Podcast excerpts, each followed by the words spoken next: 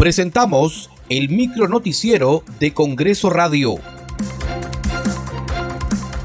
¿Cómo están? Les saluda Danitza Palomino. Hoy es viernes 27 de enero del 2023. Estas son las principales noticias del Parlamento Nacional.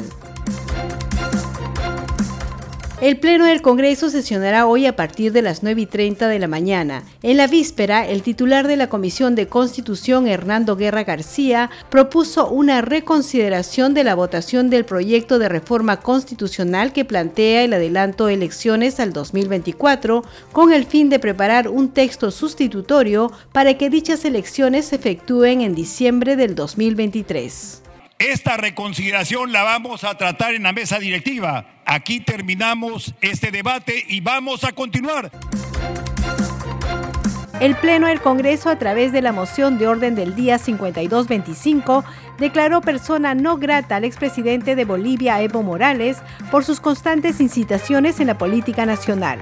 Expresar su rechazo contundente a las constantes declaraciones públicas de intromisión indebida en los asuntos que son de la jurisdicción interna del Perú por parte del señor Evo Morales Aima. Segundo, declarar persona no grata al señor Evo Morales Aima en el territorio nacional por sus constantes incitaciones en la política nacional, las mismas que buscan desequilibrar el orden interno del país, en especial la zona sur del Perú. El presidente del Congreso, José William Zapata, y los integrantes de la mesa directiva tomaron juramento a José Bernardo Paso Nunura, quien fue incorporado como nuevo representante de la nación.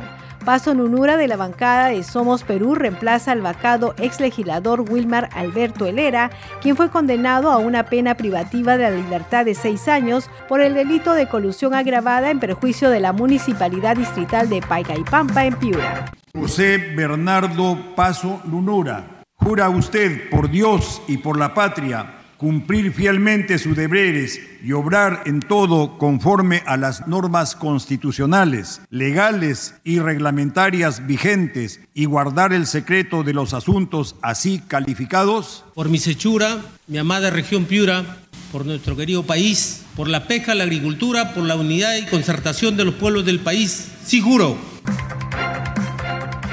Muchas gracias por acompañarnos en esta edición. Nos reencontramos el lunes. Buen fin de semana.